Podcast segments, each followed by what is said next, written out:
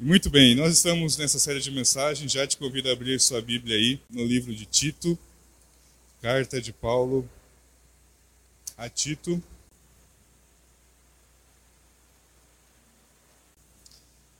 E hoje nós vamos então encerrar essa nossa série de mensagens que durou aí três domingos, nos três capítulos da carta de Tito.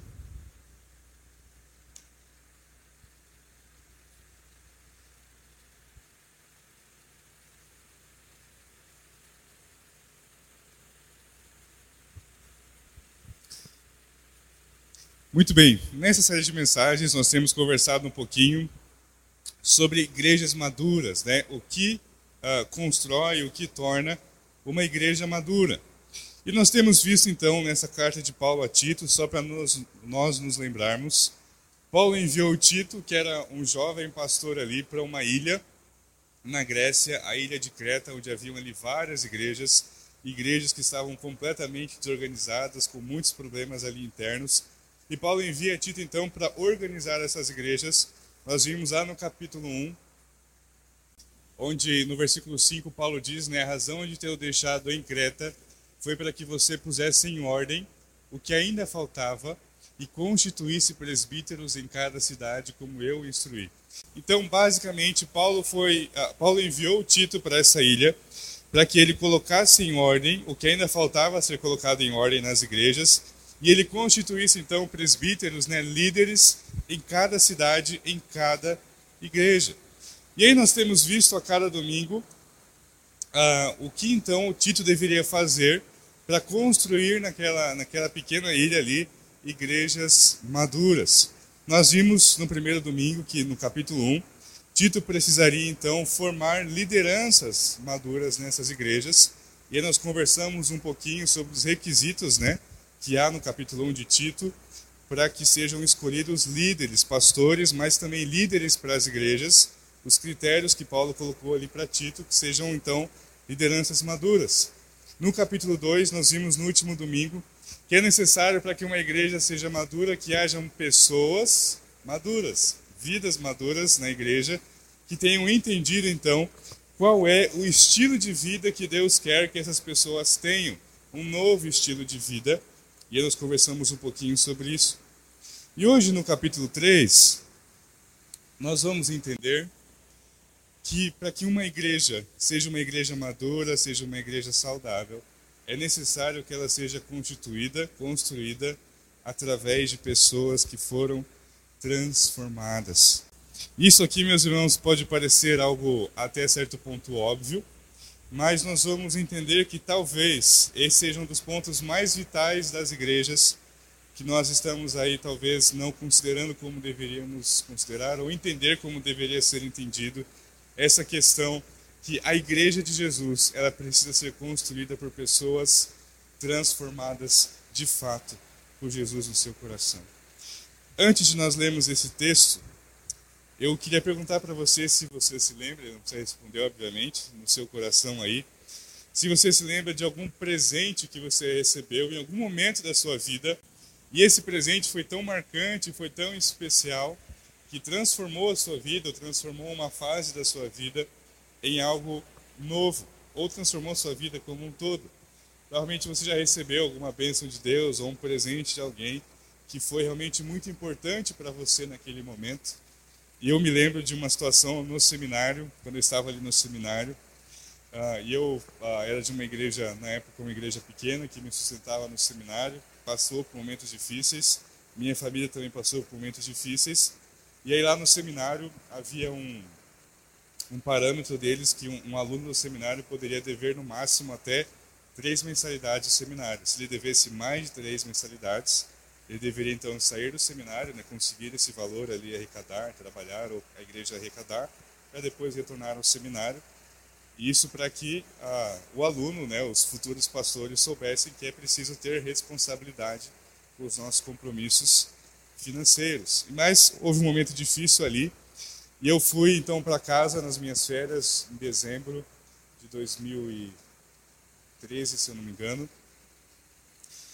E ali, então, com mensalidades atrasadas e com muita dificuldade, então, para reerguer esse valor, nós começamos a trabalhar, fizemos campanhas nas igrejas, fizemos campanha até na Jubavar, na época eles deixaram lá, levantamos ofertas e tal, e eu lembro que ali perto do mês de janeiro, quando eu precisava voltar, eu liguei para o seminário, né, e eu disse, olha, eu ainda não tenho o valor total, mas eu já tenho o valor de uma mensalidade para quitar, como é que eu posso fazer, posso retornar, porque eu tinha medo de não poder retornar para o seminário, não continuar estudando no próximo ano.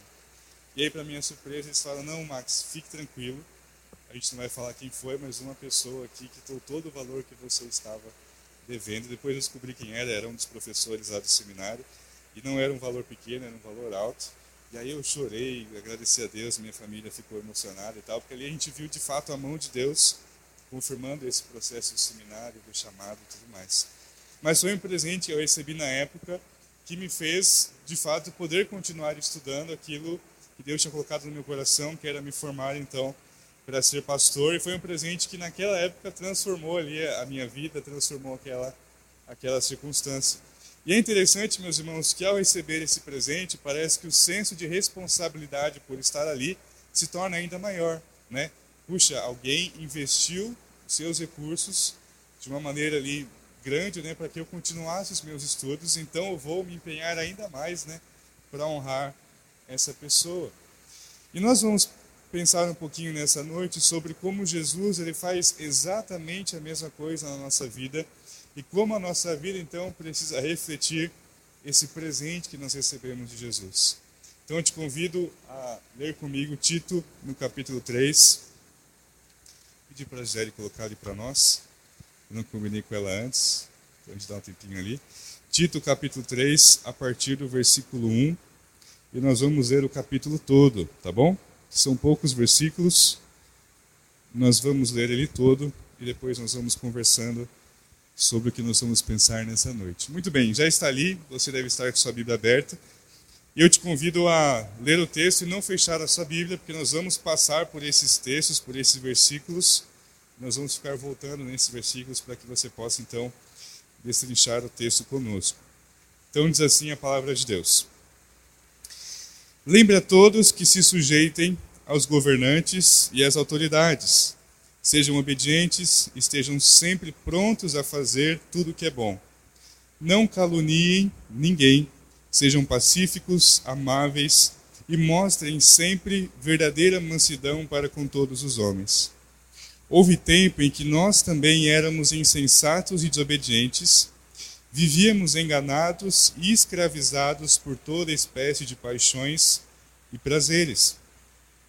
Vivíamos na maldade e na inveja, sendo detestáveis e odiando uns aos outros, mas quando da parte de Deus, nosso Salvador, se manifestaram a bondade e o amor pelos homens, não por causa de atos de justiça por nós praticados, mas devido à sua misericórdia, ele nos salvou pelo lavar regenerador e renovador do Espírito Santo, que ele derramou sobre nós generosamente por meio de Jesus Cristo, nosso Salvador. Ele o fez a fim de que, justificados por sua graça, nos tornemos seus herdeiros, tendo a esperança da vida eterna. Fiel é essa palavra, e quero que você afirme categoricamente essas coisas, para que os que creem em Deus se empenhem na prática de boas obras. Tais coisas são excelentes e úteis aos homens. Evite, porém, controvérsias tolas, genealogias, discussões e contendas a respeito da lei, porque essas coisas são inúteis e sem valor. Quanto àquele que provoca divisões, advirta-o uma primeira e uma segunda vez, e depois disso rejeite-o. Você sabe que tal pessoa se perverteu e está em pecado, e por si mesmo está condenado. Quando eu lhe enviar Artemas ou Tíquico, Faço o possível para vir ao meu encontro em Nicópolis, pois decidi passar o inverno ali. Providencie tudo o que for necessário para a viagem de Zenas, o jurista, e de Apolo, de modo que nada lhes falte. Quanto aos nossos, que aprendam a dedicar-se à prática de boas obras, a fim de que supram as necessidades diárias e não sejam improdutivos. todos os que estão comigo enviam-lhe saudações, saudações àqueles que nos amam na fé. A graça seja com todos vocês. Vamos orar mais uma vez? Deus, nesse momento nós vamos nos debruçar diante da Sua palavra, nós vamos meditar na Sua palavra, ouvir aquilo que o Senhor tem para nós. E nós pedimos ao Pai para que o Senhor fale ao nosso coração, nós consigamos juntos entender, ó Pai, aquilo que o Senhor tem para nós, aprender e depois aplicar na nossa vida os seus ensinos, Pai. É o que nós oramos no nome de Jesus. Amém.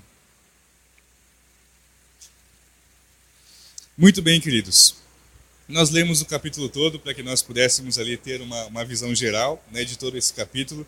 E agora nós vamos conversando um pouquinho sobre ele. Nós vamos entender nesse capítulo, então, que Paulo está dizendo para nós, e naquela época para Tito, que para que a igreja ou as igrejas que ele fosse ali ajudar a construir, a erguer, a se tornarem igrejas saudáveis e maduras, ele precisaria então cultivar naquelas pessoas a convicção de que era necessário haver uma transformação de vida. Meus irmãos, talvez nós estejamos deixando nos nossos dias para trás essa doutrina tão importante que é a doutrina da regeneração, da transformação de vida, que é a, a simples crença de que quando uma pessoa conhece Jesus, a vida dela é totalmente transformada. Ela se torna uma nova pessoa. Nós vimos isso de, uma, de maneira muito clara quando Paulo faz uma comparação entre quem nós éramos antes de Jesus e quem nós somos hoje.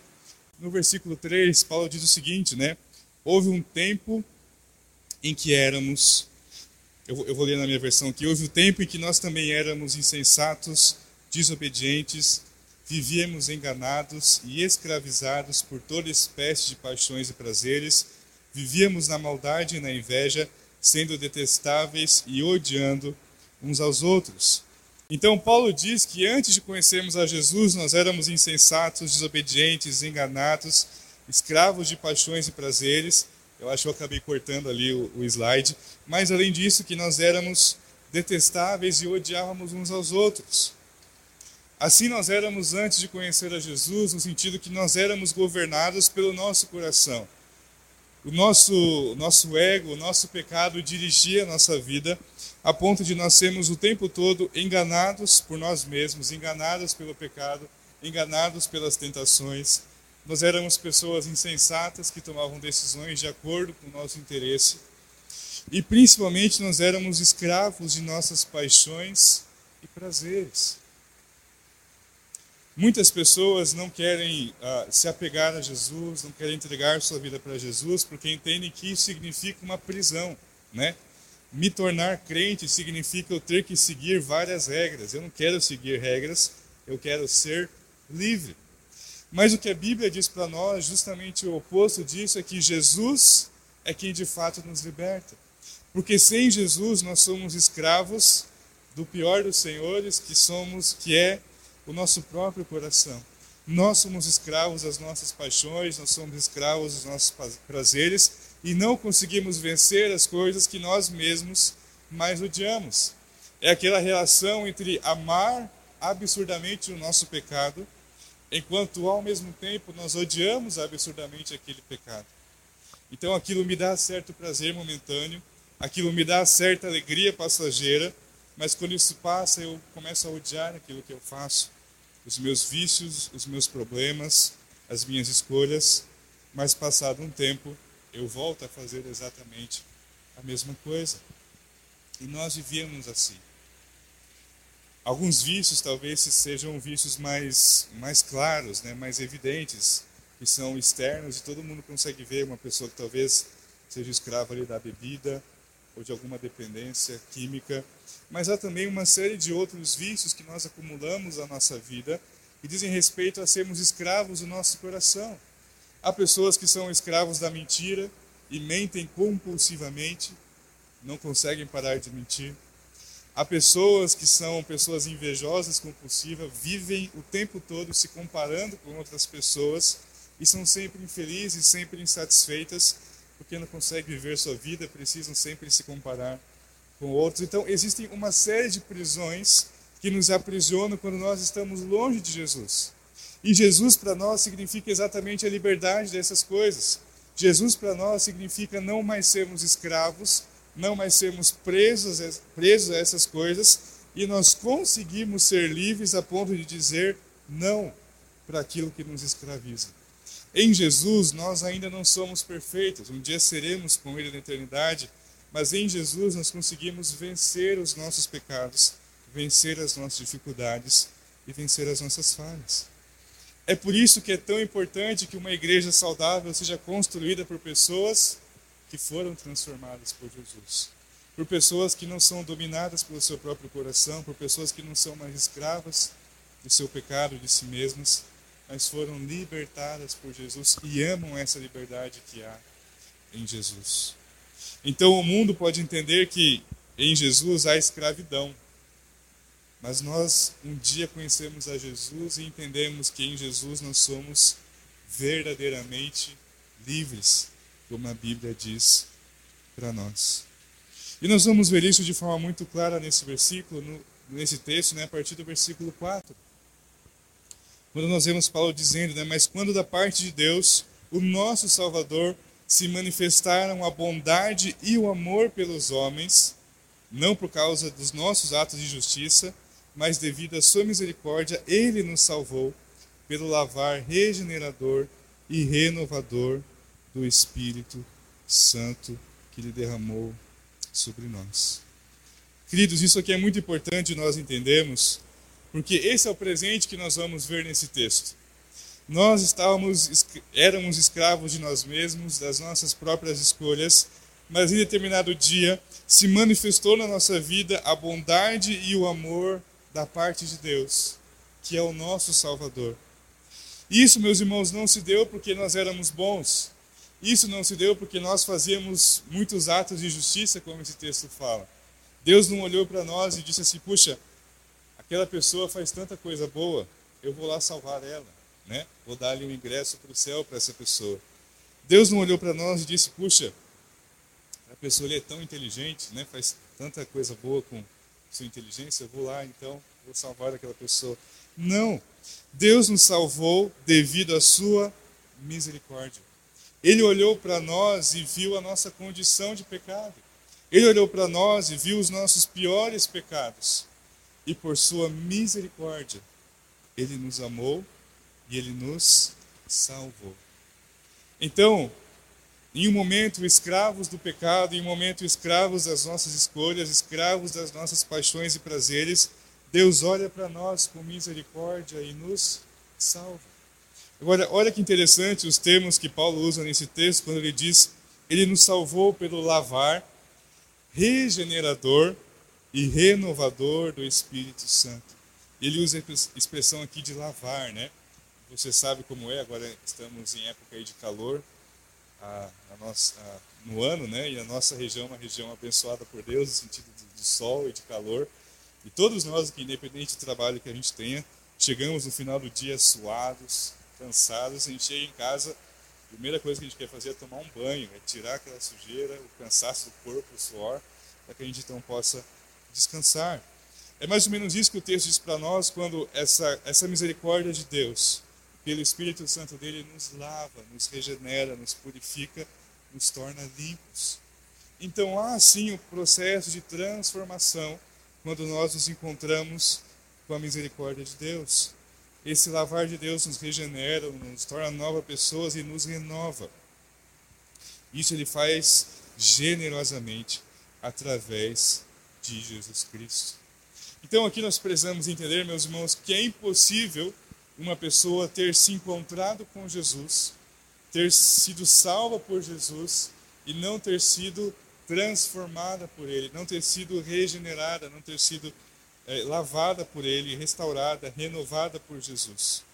É impossível nos encontrarmos com Ele e termos exatamente a mesma vida que nós tínhamos antes. E talvez, meus irmãos, nós estejamos perdendo isso de vista porque não valorizamos mais tanto esse processo da transformação. É maravilhoso quando nós vemos a transformação que Deus faz na vida de outras pessoas. Ontem nós ouvimos alguns testemunhos e alguns deles envolveram esse processo de Deus na vida das pessoas. Sempre que nós temos batismos na igreja, a gente ouve os testemunhos né, dos, dos batizandos, sua história de vida, nós vemos exatamente esse processo e as pessoas normalmente dizem: Eu era assim, eu era assim, eu era assim, encontrei Jesus agora ele me transformou e agora eu sou assim. E esse é o momento que revigora o nosso coração, revigora a igreja, porque talvez para nós que já temos algum tempo de caminhada com Jesus, quando nós deixamos de, de lembrar a transformação que Deus fez na nossa vida, nós olhamos para a transformação que Deus fez na vida de outra pessoa e aquilo então nos encoraja e nós nos lembramos do que Deus fez na nossa vida. Isso vai ficar evidente quando Paulo então disse lá nos primeiros versículos, né, que nós passamos, versículos 1 e versículo 2, ele diz o seguinte para Tito: Tito, lembre a todos que se sujeitem aos governantes e às autoridades, sejam obedientes, estejam sempre prontos a fazer tudo o que é bom, não caluniem ninguém, sejam pacíficos, amáveis e mostrem sempre verdadeira mansidão para com todos os homens. Aqui é importante a gente contextualizar de novo, né, onde Tito estava e como eram aquelas igrejas. Nós vimos no capítulo 1 que eram igrejas que haviam se envolvido de tal forma com a cultura daqueles povos ali daquela ilha, que eram povos que já eram conhecidos na época por serem povos entregues a todo tipo de farra, de orgia e de, de desordem, né? Paulo fala isso no capítulo 1, quando ele fala que escritores da época, pessoas da época que não eram cristãos, quando se referiam ali às pessoas de Creta, diziam que eles eram sempre mentirosos, eram feras malignas, eram glutões, eram preguiçosos, era um povo que tinha uma fama horrível. E as pessoas então das igrejas estavam se misturando com isso, como se não fosse necessário ser diferente dessas pessoas. Para os cristãos ali de Creta não fazia, não era tão importante assim ser diferente da cultura local. Então eles se misturavam com isso e Paulo fala para Tito, olha Tito, lembre eles que eles precisam sim ser obedientes, esteja, estar sempre prontos a fazer o bem, a não serem caluniadores, a serem pacíficos, a serem amáveis. E eram pessoas que ah, ali a todo momento desrespeitavam as leis, desrespeitavam ali as leis da época, as leis daquele povo. E Paulo vai dizer para eles que eles se sujeitem às autoridades, sejam cidadãos ali exemplares. E Paulo começa a dizer para Tito que Tito deveria sim pregar sobre isso, para que aquelas igrejas fossem igrejas maduras, no sentido que são igrejas que dão bom testemunho, são igrejas que são exemplos, são cristãos que são exemplo, que são referenciais na sociedade. Meus irmãos, uma vez que nós é, éramos escravos de nós mesmos, nos encontramos com Cristo e Ele nos fez novas pessoas. É impossível que não haja alguma diferença de nós para aqueles que ainda não conhecem a Jesus. E nós não estamos falando de uma diferença de, de valor, no sentido que nós somos melhores, superiores, não é nada disso.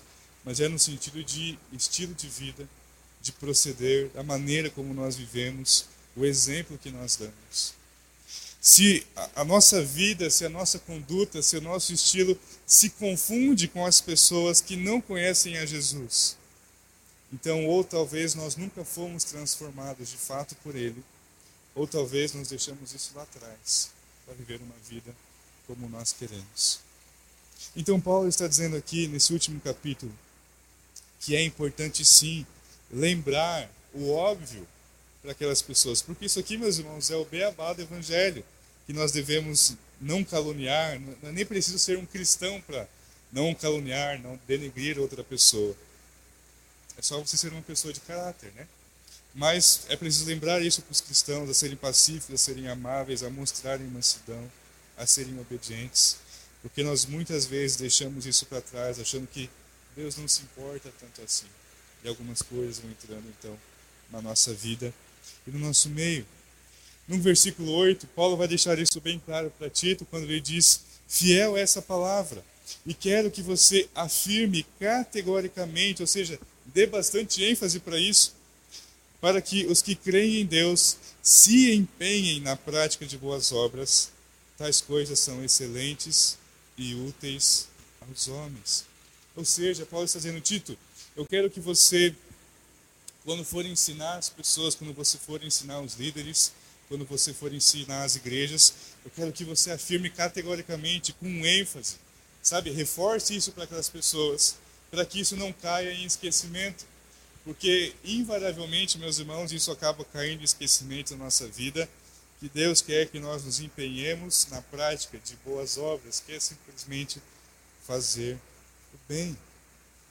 Os que creem em Deus precisam se empenhar na prática de boas obras.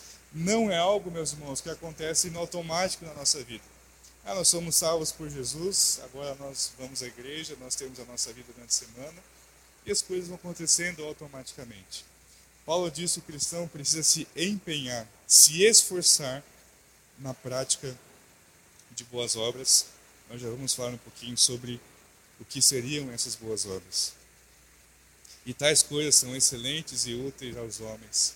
Então, nós precisamos sempre reforçar isso no nosso coração, que a partir do momento que nós caminhamos com Jesus, nós temos um chamado dentro de nós a fazer o bem, a praticar o bem, a praticar aquilo que é justo, aquilo que é correto, aquilo que é exemplar diante da sociedade. Certo escritor, um teólogo, quando ele lidou com esse texto aqui, ele disse o seguinte: a salvação graciosa e vivificadora de Deus foi dada generosamente para produzir um povo que será dedicado à prática do bem por causa da sua justificação e esperança de vida eterna.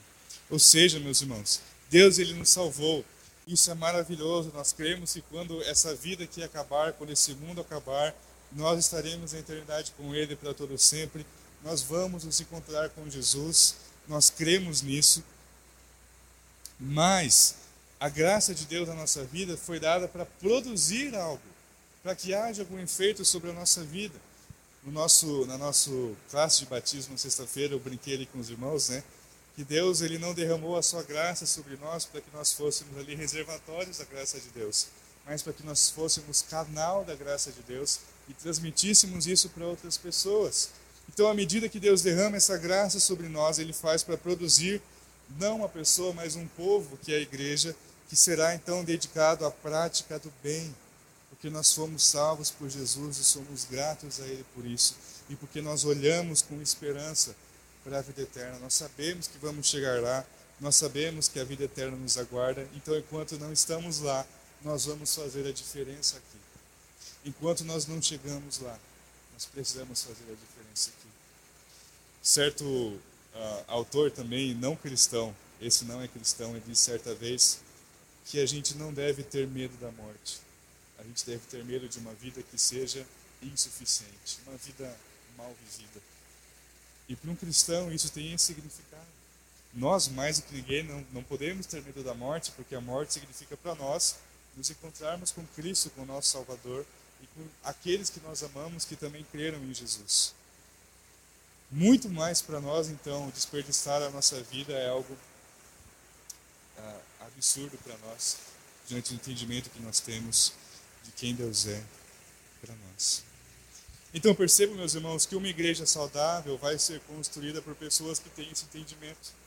Tito precisaria pregar e pregar e falar sobre isso e falar sobre isso, para que aquelas pessoas então entendessem que elas precisavam então ter um estilo de vida condizente com o Salvador que eles criam.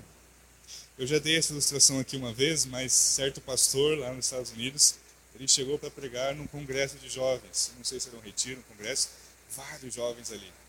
E era um pastor ah, ah mais tradicional, chegou lá de terno e gravata para pregar no congresso de jovens, né? E daí ele falou: Imagine eu estou aqui pregando para vocês, Imagine que eu tivesse chegado atrasado, né? No meio do horário da pregação aqui, atrasasse totalmente, estivesse do jeito que eu estou, todo engomadinho, né? Todo certinho. Eu falasse para vocês que eu me atrasei porque quando eu estava atravessando a rua, um caminhão bateu em mim. O que, que vocês iam achar? Que eu estava, que eu estou mentindo, porque é impossível ter um, um impacto com um caminhão, né? E chegar aqui todo arrumadinho, todo, todo certinho, com a minha roupa intacta, com a minha minha aparência intacta. E daí ele fala o seguinte: o, o que causaria um impacto maior na nossa vida? Nós nos chocarmos com um caminhão ou nós nos chocarmos com o próprio Deus?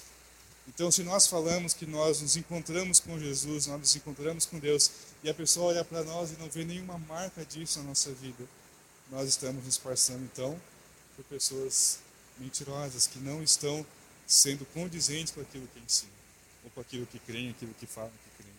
Se não há nenhuma marca na nossa vida que aponte para Jesus, que aponte para Deus, como nós podemos então dizer com convicção que nós nos encontramos com Ele? Como eu posso dizer para alguém, dizer, puxa, eu encontrei Jesus, eu conheço Jesus, eu conheço Deus, eu queria que você conhecesse o mesmo Deus que eu conheço. E a pessoa vai olhar para o seu estilo de vida e vai pensar, puxa, mas você faz aquela coisa, você fala aquilo, né, você faz isso, você é igual a mim, né? Então talvez eu já conheça esse Deus. Mas quando a nossa vida é diferente, quando o nosso proceder é diferente, quando a nossa vida é uma vida correta, as pessoas vão olhar para nós e nós vamos ter então autoridade para dizer: Eu conheço Jesus. Jesus transformou a minha vida. Eu queria que você conhecesse também. E é muito mais provável então que essa pessoa, no mínimo, então, vai te respeitar pela sua posição, porque ela vê de fato que você é uma pessoa correta, que você é uma pessoa ali que tem coerência com aquilo que você fala. Eu me lembro quando eu me, me converti na adolescência, já falei isso aqui para os irmãos também, mas eu era um adolescente, né, um menino comum, e na escola tinha ali minhas, minhas aprontações e tudo mais. E uma das coisas que mais me marcava ali na escola é que eu falava muito palavrão, mas muito mesmo. E o pessoal sabia que na época eu era filho de pastor e tal, mas eu não tinha tido ainda esse encontro pessoal com Jesus. Ia na igreja e tudo mais, achava que já era crente, por estar na igreja, IBD, culto de quinta, domingo, por ser filho de pastor, mas não tinha encontrado com Jesus eu mesmo pessoalmente. E aí eu tive esse encontro, tive meu momento, me encontrei com Jesus, me salvou, me transformou. Foi maravilhoso, já contei esse testemunho para os irmãos aqui hoje, não, não vou contar de novo. Mas a consequência disso foi que aquilo que antes para mim era normal começou a me incomodar. E eu lembro que eu tive muita dificuldade para parar de falar palavrões na época, porque era algo tão natural para mim. O pessoal na escola falava que de 10 palavras, 8 que eu falava eram palavrões. Eu realmente falava muita besteira. E aquilo me incomodava. Eu chegava em casa triste, depois escola falava, Deus, eu não consegui. Eu falei de novo. E orava, e lutava, e lutava. Até que, com tanta batalha e ficando mais atento a isso, Deus me ajudou a vencer. Isso fez as pessoas na escola, na época os, os colegas de aula lá, perceberem essa mudança. Puxa, o Max só falava palavrão e agora não fala mais. O que aconteceu nesse meio tempo aí? E é claro que Deus ele vai começando a mostrar através das nossas vidas algumas coisas também. Então me aproximei mais de alguns amigos ali que também eram cristãos e eles perceberam essa mudança. Antes dava com aquela galerinha lá que dava problema, agora andava com, com os crentes na escola, né? parei de falar palavrão, parei de fazer as coisas que eu fazia. Então eles viram a mudança. E eu lembro que um dia nós estávamos fazendo um trabalho ali, e eles começaram a fazer várias perguntas sobre religião, né? Ah, mas Deus isso, mas Deus aquilo, Deus aquilo outro. E de repente, do nada, um amigo meu, que era um desses amigos do, dos problemas, né?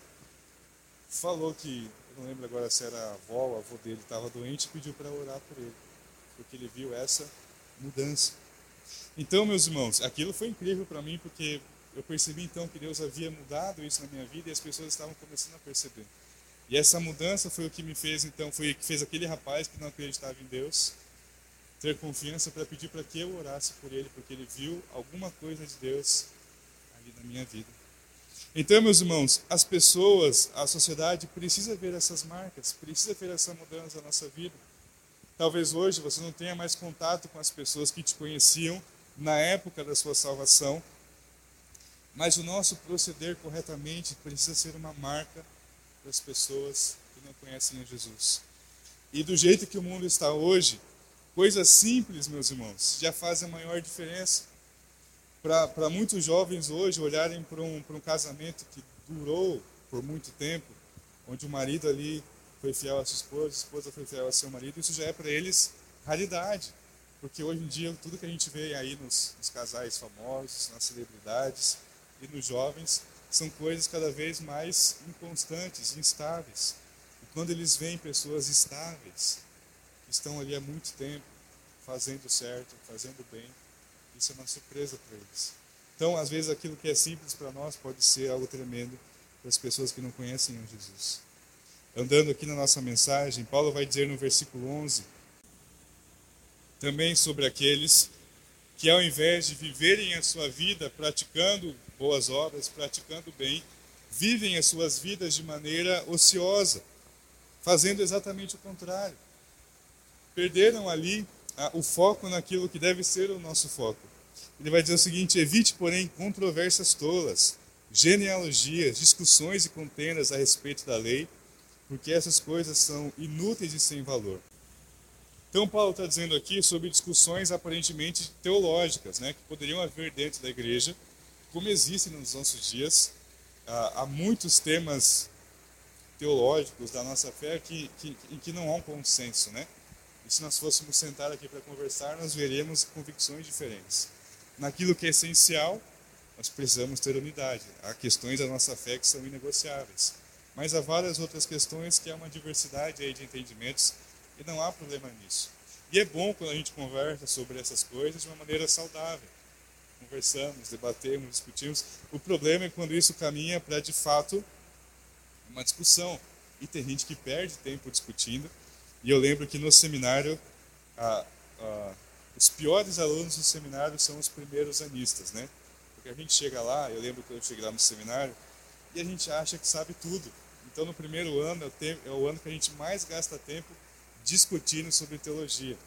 Eu lembro que a gente sentava na mesa do refeitório para tomar café, para almoçar, conversava sobre eleição, sobre predestinação, mas virava discussão mesmo. Não, isso é impossível. Não, isso é errado e não sei o quê, conversando ali com os veteranos, né? E tudo mais. E com o tempo Deus vai quebrando o nosso coração, fazendo a gente perceber que a gente não sabe nada, a gente precisa estudar muito. E a gente vai criando mais humildade. E aí quando a gente se torna quartanistas, então os veteranos, aí a gente tem o um entendimento que não vale a pena discutir sobre essas questões. Vale a pena sim conversar de forma saudável. A gente aprende e é bom conversar sobre essas coisas. Mas Paulo fala sobre aqueles que, ao invés de estarem praticando bem, ao invés de estarem se empenhando na prática de boas obras, gastavam tempo discutindo questões que não levavam a lugar nenhum na igreja. Então discutiam sobre a lei, sobre lá o Antigo Testamento, sobre as genealogias que, que estão na Bíblia e perdiam ali o principal. Estavam gastando tanto tempo discutindo entre si sobre essas questões e muito pouco tempo fazendo a diferença na sociedade lá fora. E Paulo fala, olha, fuja dessas questões, né? Evite essas discussões, essas contendas. E no versículo 10, Paulo vai falar algo muito forte. Vai dizer o seguinte: quanto àquele que provoca divisões, advirta uma vez, advirta-lhe duas vezes, e depois disso rejeite. Porque há assim pessoas que fazem que estão na igreja, que fazem parte do corpo de Jesus, que vão não vão ouvir isso. Vão querer insistir naquilo que causa divisão, naquilo que causa discussão. E toda divisão no, na igreja não vem de Deus. Não existe divisão que venha de Deus. E ele fala: olha, se alguém que está causando divisão no meio da igreja, se alguém que fica insistindo nessas discussões, alguém que causa divisão de pensamento, você conversa com ele uma vez, você conversa com ele duas vezes. Se depois disso ele ainda insistir, então você rejeite essa pessoa. Literalmente, desista de insistir com ela, porque ela não quer ouvir. E aí Paulo fala no versículo 11, você sabe que tal pessoa se perverteu e está em pecado, por si mesmo está condenado. Paulo está falando aqui de, de nós rejeitarmos uma pessoa que nós não conversamos antes, né? É alguém que já foi conversado, já foi falado, puxa, isso que você está trazendo para o nosso meio está dividindo a igreja, está dividindo os irmãos, está trazendo discussão, está trazendo atrito entre os irmãos. Isso não é bom. Evita isso a pessoa faz de novo, e faz de novo, e faz de novo. Então é alguém que quer viver dessa forma e quer causar divisão com os seus assuntos que são importantes. E não há, meus irmãos, assunto que seja tão importante a ponto de dividir uma igreja, a não ser o próprio evangelho, que a gente não pode abrir mão. Então, Paulo fala sobre isso. E no versículo 14, aquele finalzinho do capítulo, onde Paulo já se despede né, das pessoas, ele vai ali dando as suas saudações finais ele vai dizer no versículo 14 o seguinte: quanto aos nossos, que aprendam a dedicar-se à prática de boas obras, a fim de que supram as necessidades diárias e não sejam improdutivos. Deus não quer, meus irmãos, pessoas improdutivas ah, no reino de Deus. É claro que existem momentos de desânimo na nossa vida. Existem momentos onde nós estamos fracos, isso faz parte. E a Bíblia fala em outros lugares que quando alguém está fraco, aquele que está forte deve o quê? Encorajar, fortalecer aquele irmão. Mas ao mesmo tempo existem pessoas que não estão desanimadas por um momento, mas estão a vida toda escolhendo não se dedicar à prática de boas obras. Estão escolhendo a vida toda a viver de uma maneira sempre igual, a não dar um passo a mais com o Senhor Jesus. E Deus fala isso para nós, que nós estejamos aprendendo a nos dedicarmos à prática de boas obras a sair da nossa zona de conforto, a fazer o bem, a dar testemunho, seja aqui, seja lá fora, principalmente lá fora, para que nós não sejamos improdutivos. Nós temos que dar algum fruto com a nossa vida. Então, meus irmãos, nós precisamos então aprender a nos dedicar a fazer o bem, a praticar o bem. Seja fazer o bem para alguém, seja viver de maneira correta. Esse texto tem os dois sentidos. Boas obras, aquilo que a gente faz para abençoar a vida de alguém que está precisando de algo. Seja ah, uma carona, né? às vezes eu vejo os irmãos aí se movimentando depois do culto para dar carona para quem não pode. Ah, eu sempre vejo, eu fico reparando depois do culto, né? Sempre tem algum irmão para levar a irmã Miriam, não está aqui hoje, né? Ali para o carro e tal. Isso os irmãos estão fazendo bem. Mas também lá fora, na sociedade, é você ver alguma necessidade, ainda que pareça pequeno, você fazer o bem pegar algo para alguém ali que está precisando de alguma coisa, dar assistência para uma pessoa. Isso nós precisamos nos dedicar a fazer o bem, e assim as pessoas vão ser impactadas pelo nosso jeito de agir. Você provavelmente conhece alguém ou teve a experiência de alguém que durante a correria do seu dia simplesmente foi simpático com você. Estava ali no trânsito dirigindo, estava difícil de você entrar em alguma rua, bastante carros ali, e alguém simplesmente parou, te deu um sorriso e falou: pode ir. Aí você sorri de volta, agradece e segue o seu caminho. Aquela pessoa fez algo bom, ela foi simplesmente simpática com você e deixou você seguir o seu caminho. Às vezes coisas simples, meus irmãos, vão marcar a vida de outras pessoas. E nós precisamos ser marcados por isso, por fazer aquilo que é bom, por fazer o bem. E não só fazer o bem para alguém, mas nós vivemos na prática do bem. Termos vidas corretas, termos vidas exemplares, termos vidas ali que vão ser vidas justas, vidas coerentes, que as pessoas vão olhar para nós e dizer, olha, aquela pessoa é uma pessoa correta, aquela pessoa é uma pessoa de bem. E isso precisa acontecer com nós que cremos em Jesus. Então, para nós encerrarmos a mensagem de hoje, nós falamos lá no início da mensagem sobre algum presente que você recebeu e que mudou a sua vida. Com certeza, o maior presente da nossa vida é a graça de Jesus. É Jesus um dia ter nos encontrado e ter nos salvado. E diante disso, então, como você, como eu, como nós temos usado a graça que nós recebemos? Nós temos guardado para nós. A gente usa a graça de Deus para vir para a igreja, para louvar a Deus, para estarmos aqui. Ou a gente usa a graça de Deus no nosso dia a dia. E aqui é muito importante a gente destacar que fazer o bem, meus irmãos, não é um mar de flores, né? Puxa, amanhã eu vou sair sorrindo, né, dando passagem para todo mundo no trânsito vou cumprimentar quem estiver na rua, vou chegar no trabalho e cumprimentar o porteiro, todo mundo.